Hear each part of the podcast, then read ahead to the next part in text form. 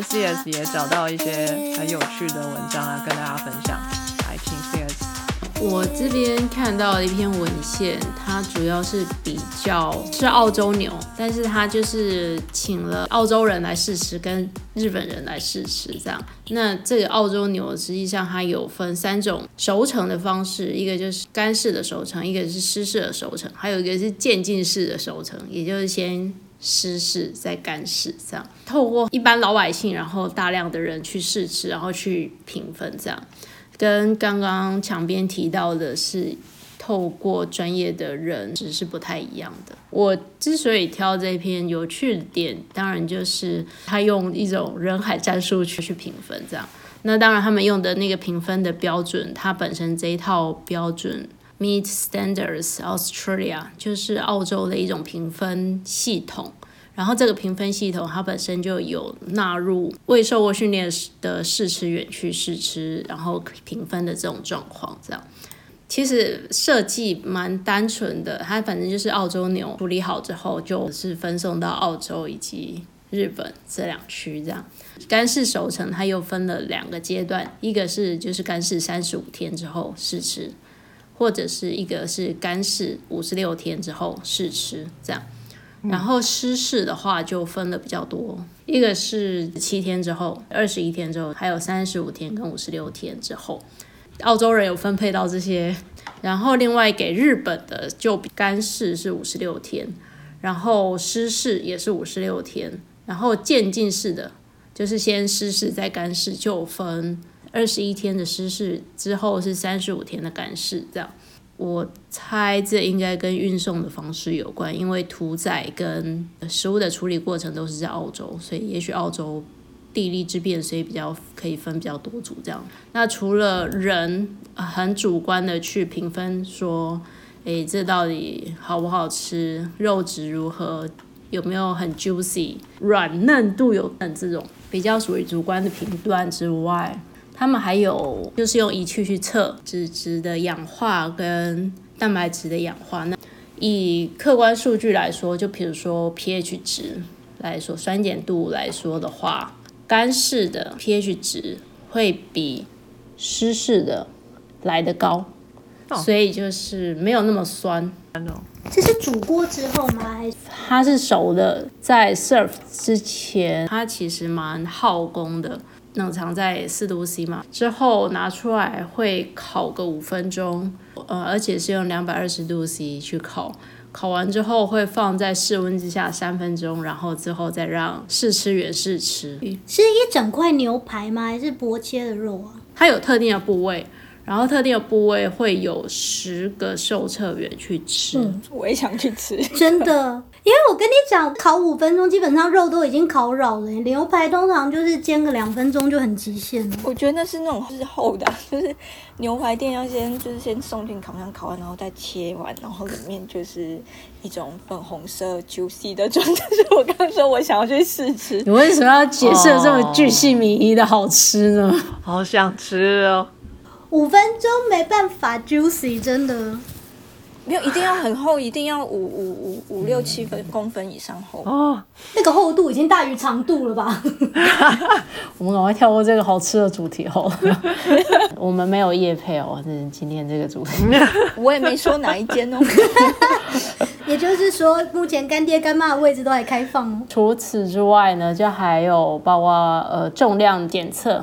那刚刚有提到说干式跟湿式，它其实呃不太一样嘛。那干式其实会比较，因为它耗工又放的比较久，而且又风干的比较久，它的重量减少的其实是比较高的，是最高的，就是比起湿式的方式这样。那可是有一个很特别的点，就是水分的含水量。含水量湿式跟干式其实是没有差别的，是因为干式的重量少比较多，所以等于更少的肉质里面，它的含水量其实是相对来说是比较高的。嗯，对，就变得更 juicy。还有一个他提到一个比较特别的 term 是 retailer yield，这个我查了好一阵子才知道说这个比较像是零售商可以卖的部位这样。它有分两组嘛，一组是干式三十五天，一组是干式五十六天，就是一只牛最后可以卖出的那个量，干式的熟成天数不一样，可是它并没有影响到这个可以卖出的量。那还有一组就是先湿式再干式这种比较渐进式的，比较客观数据的科学检测上面那个 pH 值跟最后零售的那个量跟干式的比起来是有比较大的差别的这样。然后提到试吃员主观式的评论，比如说肉的软嫩、多汁 juicy 的这种程度、风味，还有整体的喜好度、肉质纹理，感觉起来有多爱，是不是会想要再吃？干式的肉都是高很多分，比起湿式还有那个渐进式的，都是分数是比较高的。这样有一点比较特别，就是。日本的试吃员给的分数都是比较严苛的，都是 会比较会比澳洲的试吃员他们给的分数还要低，而且有显著的差异。可是他们不是吃不一样的东西吗？分给日本都是熟成比较多天的，对，到五十六天的才会是给日本。澳洲有五十六天的，只是它也有比较天数比较短，比如说干式就有三十五天。跟五十六天，那失事的话就还有七天、二十一天、三十五天跟五十六天这样。然后如果都是以五十六天来比的话，实际上日本人给的分数是相较于之下是比较严苛的。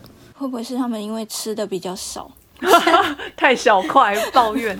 我我我想到的是，因为我在查那个到底 MSA 是什么，就是那个。呃，Meat Standards Australia，就是一开始我看到这个 term 我不懂的时候，我去找了一下资讯，然后我就不止看到这个资讯，我还同时看到了那个他们的解释，就是呃，澳洲牛相较于日本牛，吃起来它的味道其实是比较淡的哦，所以在这种呃肉制品的分级上面啊，呃，世界上有三种比较主流的分级系统，一个就是美国的，一个是澳洲的，还有日本的。澳洲它就有分 M one 到 M 九，M 九是最高级的。可是 M 九最高级的呢，相较于日本的系统，它只是 A 三。呃，日本的开头是 A，然后日本的系统很复杂，那 A 三只是一个比较初阶的状态。嗯，可以理解，难怪分数不高。而且我第二个觉得它煮太久了，一定煮到很难吃。你说五分钟的部分，五分钟真的太久了。牛排五分钟真的是。不可原谅，没有是真的后切的那一种啊！你再怎么后切五分钟，真的太夸张。因为我刚刚想说，是不是我弄错？可是比如说现在这一篇，我现在在看的韩国 paper，人家也是四分钟的啊，它总总共的 cooking 时间就就是两分钟，然后每三十秒换一面，就是很像我之前知道，就是你通常就是锅要超热，然后牛排丢上去，最多三十秒就要换面了，你不能煮五分钟。可是它是用烤的哎。可是我觉得那就更不安全，因为你要用烤的话，你就应该一开始必须要先用这种快速高温煎，把肉汁都锁住之后，才能放进去烤。就是，而且甚至其实这种肉汁锁完之后，你不需要太烤，你那个温度是低温，只是让它保持在那个热度上，让它内部自然的去作用。你如果直接就拿去烤的话，其实就是汁都散掉，你也是在毁那块牛肉。小鸡，你要不要写一封信去跟他们抗议一下这个烹调方式太糟糕？我就是认真觉得你们这个烹调方式真的是太对不起牛排了，太过分了。哎，可是我现在随便随便搜一篇，然后他就说个两百三十度 C 烤八到十分钟后取出，还要再翻面再烤八到十分钟。哇！他一开始有煎吗？我觉得这真的差很多。你今天牛排要好吃，一开始真的一定要煎过。好了，可能澳洲澳洲人也不太知道怎么处理嘛，所以他们分数比较低。你就是这这哇，这这不 OK，就是牛排真的就是好吃要先煎再烤，而且那个煎的地方很绝对。好好，下次试。我现在真的没有烤箱，无法试。我有烤箱，我也懒得试。很好吃哎。好，那这篇 paper 的结论其实很简单。那个墙边其实有提到，就是干式的，它其实成本相对来说其实是很高的，等于说不是这么多人负担得起，市场需求就比较小。然后这篇 paper 呢，它的结论就是透过这些广泛性的试吃，然后大家给的分数一致来说，干式的都比较好吃，大家给的分数都比较高。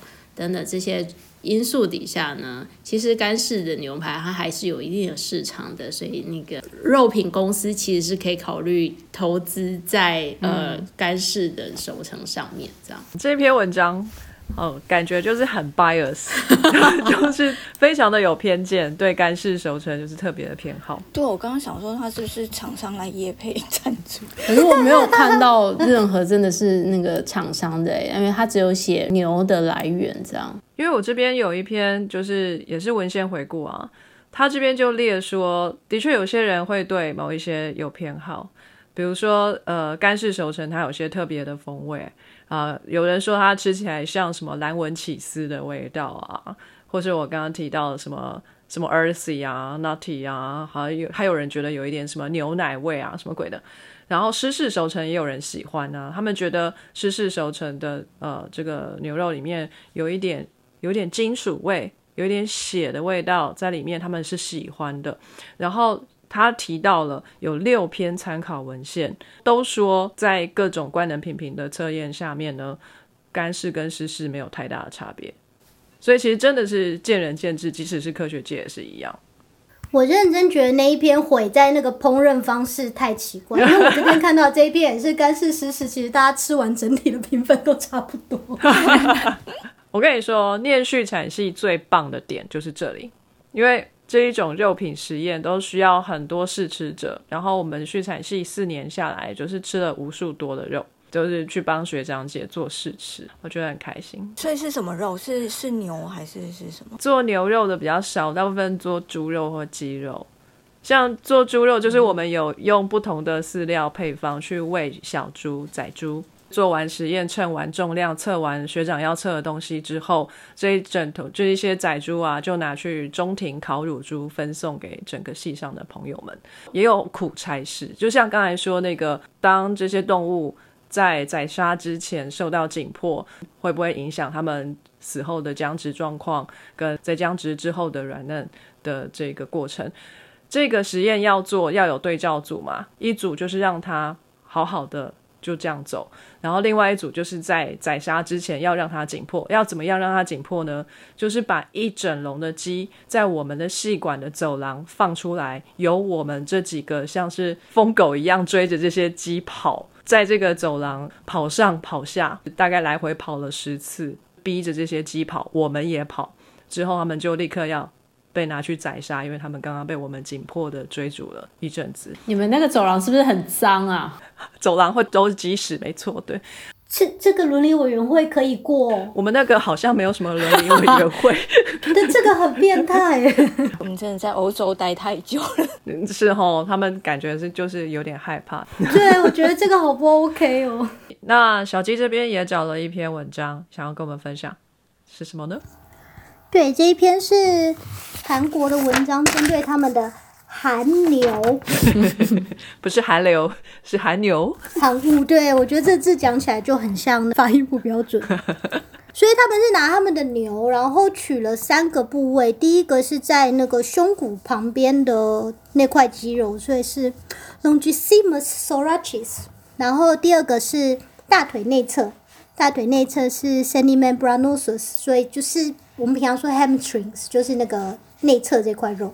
第三个是臀中肌 gluteus medius。然后他们取了三种肉，然后每一种肉就是拿去分成两组做干湿或湿式熟成。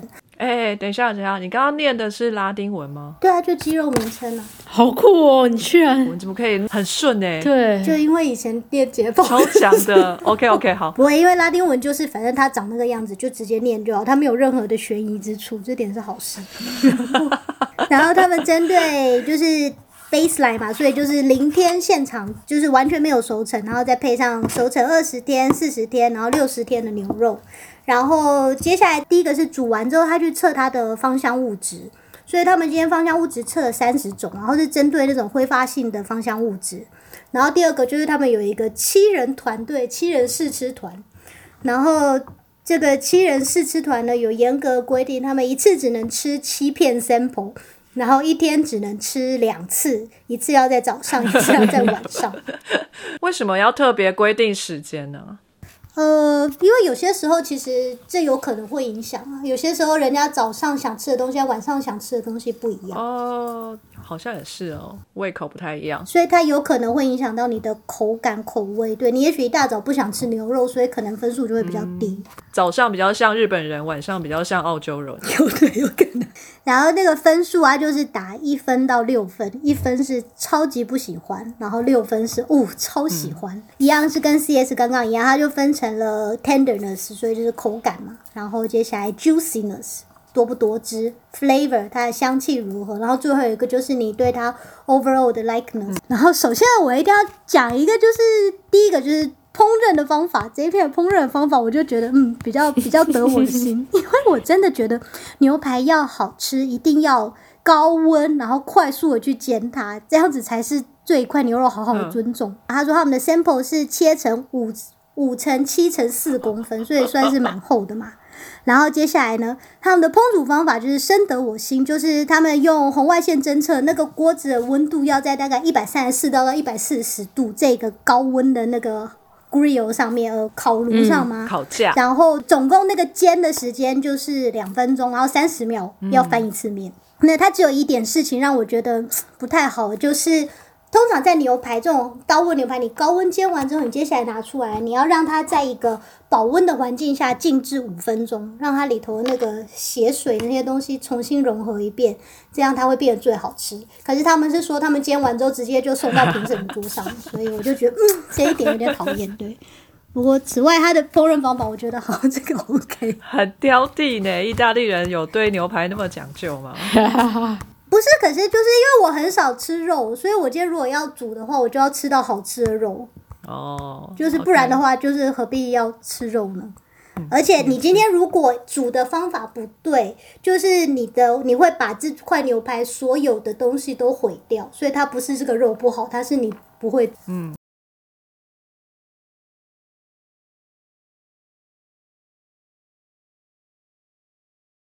首先，第一个就是它那个芳香分子的部分嘛，它芳香分子分成了全纯、青铜四个大类，总共测了三十种。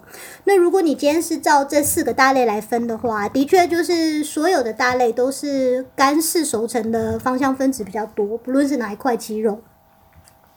可是第二个针对就是试吃员试吃的部分啊，就是他们在一开始最基本的完全没有熟成的牛肉，呃，胸部和大腿内侧的分数，啊，胸部和臀部的分数，他们给的大概都是三分左右，然后分数比较低的是大腿内侧，大腿内侧的平均分数大概是在二点五分左右，然后。就是在熟成之后，的确每一个项目的分数都提高，然后分数当然就是几乎都是都是所有的项目都是在六十天熟成的时候达到最高峰，所以就是三分一开始都是大概两到三分嘛，那收成之后就全部都变成三到四分。然后我其实就是看他每一个项目看下来啊，其实几乎所有的项目干式跟湿式最后拿到的评分都是差不多的。就是不论是哪一个肌肉，然后针对任何一个项目，什么 tenderness、juiciness 什么，那比较有趣的是最后这个 semimembranosus，就是大腿内侧这个地方，它的芳香的这个品相，在六十天的时候呢，干式算是远远的高过于湿式，因为它的干式的品相分数到达四点零一，然后正负零点一三分，然后湿式的分数是三点三六，正负零点零九。就他们在其他项目的差别，那个都是可能零点五以下，这个项目差到零点五，所以就想说，哎，这一块鸡肉在干式熟成之后，好像芳香物质真的比较多，比较香。但是最后整体的喜好程度，湿式的原赢了零点五分，湿式拿到四点二三加减零点一六，然后是干式只拿到三点七九加减零点二三。哦，对啊，所以我会觉得这对我们就是吃不起干式的人是一大福音。自我安慰，湿式也 OK，这样。就好像其实如果煮的好的话，到最后干湿都差不多嘛。而且就是的确啊，干湿像他们广告讲的，因为我们芳香物质比较多，可是并不一定你最后整体的喜好会比较高。然后这一篇文章，它有让我觉得很傻眼的一个地方，它一开始所有东西都讲的头头是道，我就觉得哎不错，是篇很严谨的文章。结果我就是看看看到后面，他觉得他的图四和图五长得一模一样，就是这一点对让我对他的公信力突然有点嗯。刚刚我们击破了 CS 那一篇文章烹煮的方式不对，然后小鸡的这一篇我们击破他是哎图放错了，有没有？有没有？对，有没有觉得科学家是很难取悦？有没有查到那个 impact factor？看 impact factor 其实还好，因为这一本它是 Korean Journal for Food Science and Animal Resources，impact factor 是一点一六，也不算是我想象中那么烂。对啊，OK 的。编辑不小心，可能本来写信的时候要很凶的，现在可以变温和一点，就说其实也还好啦，就编辑那个。好，谢谢小鸡。刚刚说到啊，干式熟成或者是湿式熟成的这个牛肉啊，可能价格会比一般的牛肉要高一些，因为它有一些特别的处理。可是还有一个呃，让他们价格更高的原因，就是他们保存期限很短，因为它不像一般肉品一样，你可以冷冻起来，那你就破坏了这个这么高级的肉了嘛，对不对？所以一定是它熟成完之后，尽量。能够快点吃完就快点吃完，所以变成这些压力都在零售商的身上。今天你是一个牛排店，你进了熟成的牛肉，一个礼拜内你没有卖完，这个牛肉大概就不能再放下去了，因为它已经前面已经放了两三个月了，羊毛出在羊身上了，消费者要去承担的比较多。好，那说完了这么多哈，那我想问你们一个问题，那你们会想要去试那个最高级的干式熟成牛肉吗？不会，为什么？不急。如果是免费试吃的话，我去问一下去产系学长有没有在做这个实验。我不知道，这个要赏几杯咖啡才够啊！天哪，可不可以直接赏块牛肉这样？要标清楚赏块干式熟成牛肉。希望如此，希望如此。来。又到了每一集最后的一个 section 了，我们又要来讲特别的食物了。Surprise，对，应该是牛肉吧？呃，好像不是哦。就讲了一堆那个干式熟成牛肉，就他最后讲了一个名完全跟牛肉无关的，有可能哦，哦，接近了哦。是什么肉？是不是还是肉吧？还是肉，还是肉。好，熟成这个方式呢，可以用在很多的食品上面，大部分都现在是用在牛肉上面嘛。那还可以用在什么肉上面？刚才小鸡说了生鱼片嘛，鱼肉上面可以，对不对？还有什么？刚刚有听到鸭，哎，鸭子，对对对，是不是任何一种肉类其实都有可能啊？对，任何一种肉类死后会僵直的肉，其实都可以拿来用。可是我们平常会去吃，或者是说，呃，有商业价值的，会是哪些肉呢？一般呢，我们会想到，哎，牛可以，那猪应该也可以啊，那鸭可以，那火鸡也可以啊，对不对？或是鹅肉啊，或是羊肉啊。对不对？这些东西。不过我在这边有看到非常酷。你们知道有一种东西叫做小龙虾吗？就是 crayfish，它大概就是一只手指头这么长吧。然后壳很硬，其实里面的肉很少。我好像知道，然后但是手还蛮健壮的感觉。对对对对对，头很大，嗯，然后身体短短，然后有点胖胖。哎，是是是，它不就是一只长得很肥的虾子吗？哎，对，听你的叙述，是它就缩小号的龙虾嘛？你就把龙虾缩小，那个头大大，身体短短的，其实它全身也只有那个身体短短的部分，里面的肉可以吃。也有人把它拿来做这个收成后。等一下，龙那个东西不是辣菇吗？什么是辣菇？就是你刚刚讲的那个小龙虾，我小时候会去田里钓它，哎，哎，对，它应该就拿福寿螺踩碎之后就可以钓它，钓辣菇。哦，它叫辣菇哦，中文啊，呆意了。哦，还是呆意哦，哦，好哦，辣菇，OK，学到一个，很酷很酷。那我这边看到一个比较特别的肉吼，花枝也有人来做手成哦，更酷的一个。Alligator tail，鳄鱼吗？鳄鱼的尾巴，哎，真的是鳄鱼哦！啊，为什么？是不是因为鳄鱼本身就是长太硬的感觉？真的，你不觉得吗？看起来硬邦邦的，哪能吃啊？拿来熟成一下好了。我觉得这是非常的需要。好，今天要介绍的特别食物都不是它们，还有比鳄鱼更硬的东西。你是去吃了穿山甲的肉吗？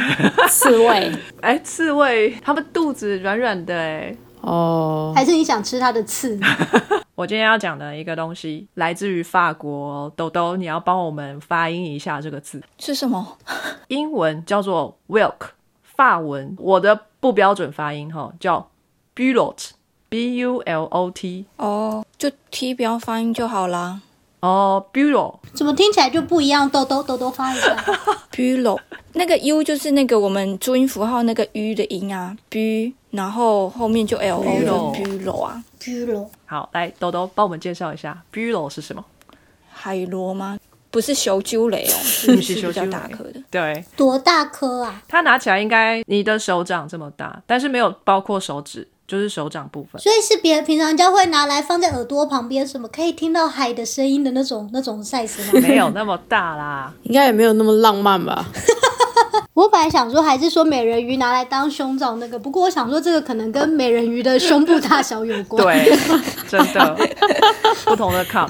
反正它大小大概就是个那个保那个瓶盖，保特瓶瓶盖再大一点点，有大有小，看所以你平常会买哦？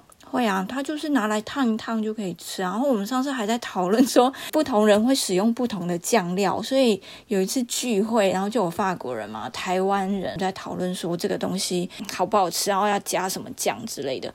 然后反正法国人常常就是很没有创意的，就是美奶汁，要不然就是奶油。然后，然后我忘记别人讲什么，我就说这个就是要加酱油。跟一点点瓦萨比啊，然后忽然他们就忽然茅塞突然说：“哎、对耶，这样应该很好吃。”这样子，其中有也有其他别的答案我都不记得，我只记得那个法国很没有创意，就是都是美奶汁跟奶油。哎、豆豆终于也开始讲法国的坏话。被带坏了。好，这个东西对，的确就叫做海螺，然后它盛产在法国北边的海岸，诺曼底那边。然后呃，这边呢，就是说它这个螺肉啊，呃，可能烫过而已，会不会很硬啊？不会不会很硬，就是 QQ 的。真的哦、不过有时候我也很好奇，它到底要煮多久啦？就是有一次我买了一公斤吧，哇，因为它不贵，它其实不贵，只是说因为买回来因为有壳，有一点占空间啊，就是你要吃的时候你还要一直丢壳。我那次可能就是整个拿想说算了，我就一次煮完好了，这样比较不用烦恼它，因为海鲜真的有点难放，嗯就是你要把它放在冰箱，你也会觉得它不会明天就臭掉干嘛？我想说我还是就都煮了吧，反正应该可以稍微放比较久这样子。然后我就丢进去，想说完了，我现在不知道我要煮多久。对啊，因为我也怕它是那种半生不熟，然后也我也很怕过熟，我就然后最后丢进去十分钟，反正还算快。然后对我就拿一颗起来试，想说应该是可以了吧，至少它不是生的，我只能说它至少不是生的。然后不会、啊、不会太硬，可以风味如何？就蛮鲜的啊。所以你有加香菜吗？香菜为什么要加香菜？我说可以沾酱油，那你喜欢香菜也可以来说不定也不错。小猪雷加了什么？辣椒。觉得它是不是也可以加小猪雷那些东西？我操，小猪雷超好吃。味道很重，嗯，应该有辣椒、蒜头什么之类的吧？怎么调我有？想过要把它炒三杯啦，但是我就心想说，这个东西还是就烫一烫，然后就可以吃，就很好吃了，所以我就不想要。就觉得他如果拌一点沙茶酱，好像也不错。哇，我们现在已经想到各种吃法。对，没错。我去看了这个影片呢，就是看他们怎么去捕捉这个海螺，就是会有一艘船嘛，然后船上有很多像瓦斯桶一样的这个桶子，桶子呢上面有一个洞，桶子的两边的墙壁啊一直延伸到上面，然后往中间的中心点，然后往下面延伸。所以在它最中间是产生一个，就是有点像水管一样伸到桶子的中间，所以那个海螺会沿着那个墙壁那样爬进去，然后大家就出不来了。但是这个桶子里面呢，会放那些诱饵、一些甲壳类、一些鱼，又是柔角类吗？哎，不是老酒类，他们可能会用一些螃蟹，死掉的螃蟹啊，或者是那个鳕鱼肉啊什么的，就比较便宜的鱼肉，就丢进去桶子里面，吸引它进来，然后进来之后再一桶一桶地捞回来。烹煮的时候，我去查了 YouTube 的影片，我用英文查，就 Welk，就是一堆美国人在煮这个海螺，就是哦，你就把它洗干净嘛，你在水龙头下面冲洗，洗干净了之后呢，你煮滚一锅水，然后撒大量的盐巴，把它弄成一锅咸水之后，你就把海螺丢进去，就这样子煮十五分钟，然后出来之后就是沾美乃滋吃，很好吃哦。好，就这样简单。又是美乃滋，对对没创意。对，这是美国人的煮法 法，我就觉得怎么会这么简单粗暴？这个法国人这么精致的料理，怎么会这么简单粗暴的处理这个东西呢？没有，你要崇尚自然，生蚝就直接开了吃。我跟你说，我就真的用你们那个法文那个 bulo 去查查 YouTube 影片，就出来了哦。大厨告诉你怎么煮哦，精致多了。他不是说一锅水就加两把盐下去就好，他还加了有的没的一大堆什么香料。然后一样是烫过，然后出来之后呢，它沾的酱也不是美乃滋而已，它是美乃滋还要装进一个铁罐子里头，然后从喷头里面喷出来，就有点加了空气进去，那个美乃滋就变成有点像慕斯这样子，美乃滋慕斯要喷在那个 bulo 上面，然后还要装点那个盘子哦，上面又要插那个香草啊什么的，精致一百倍。可是基本原理都一模一样。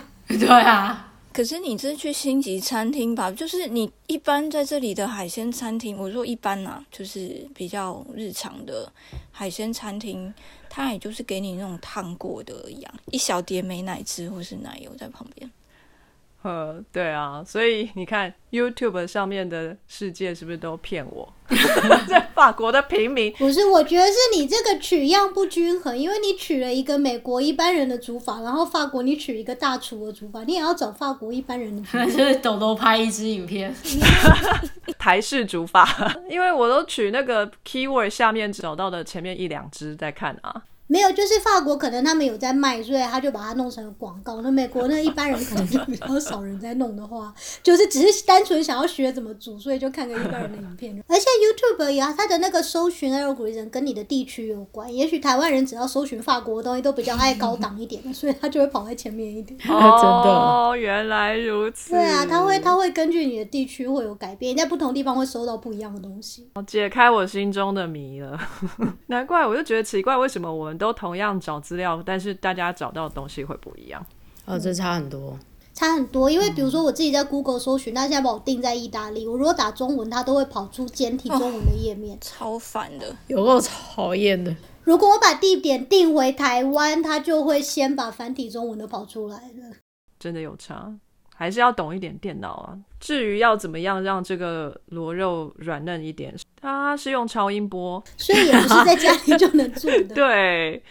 我在想，它这个是不是要做罐头啊？因为这个超音波谁家里有啊？它就是要超音波，而且是要在两百瓦的这样子的一个强度下面，这样震九点六分钟，在温度是四十五度 C 的时候，这样子是最软嫩的条件。他这个非常用心哈，他比较了各种不同的处理方式，呃，用我们刚刚提到的。那个蛋白质酵素啊，比如说凤梨酵素啊，或者是那个木瓜酵素等等的，来去跟这个超音波处理的来做一个比较。